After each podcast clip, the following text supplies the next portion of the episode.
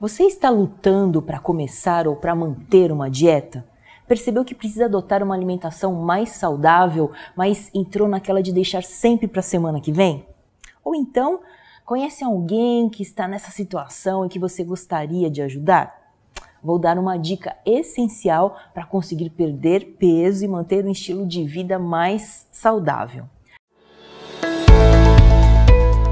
Este podcast é apresentado por Flora Victoria, embaixadora da psicologia positiva e da felicidade no Brasil. Neste episódio, Flora fala sobre emagrecimento e motivação.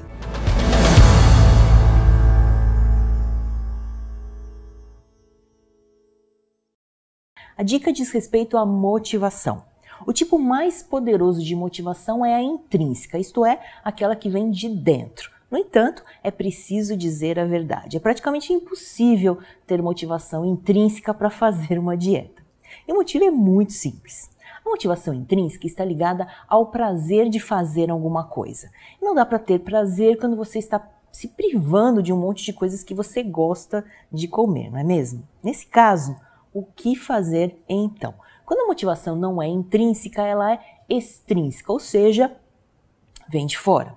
Esses dois tipos de motivação foram abordados pelos pesquisadores Desse e Ryan da Universidade de Rochester, na teoria da autodeterminação. A motivação extrínseca não é positiva se for alimentada pela culpa, pela vergonha ou pelo desejo de agradar a alguém. Nesses casos, ela dificilmente vai se manter. Mas se a motivação externa for integrada aos seus valores, ela se torna bem mais positiva e vigorosa.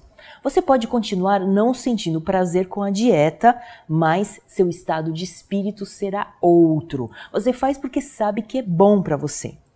Para alinhar a motivação aos valores, você precisa primeiro identificar que valores você vai satisfazer se aderir à dieta.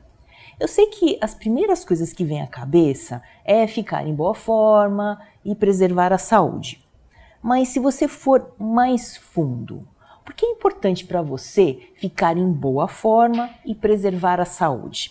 Explore essa pergunta, medite sobre ela com cuidado, porque a resposta vai ajudar você a entrar em contato com seus valores mais profundos. O foco nos valores é uma das bases da teoria comportamental baseada na aceitação. Um estudo feito com 190 pessoas acima do peso mostrou que as que seguiram essas orientações perderam 13% do seu peso em um ano.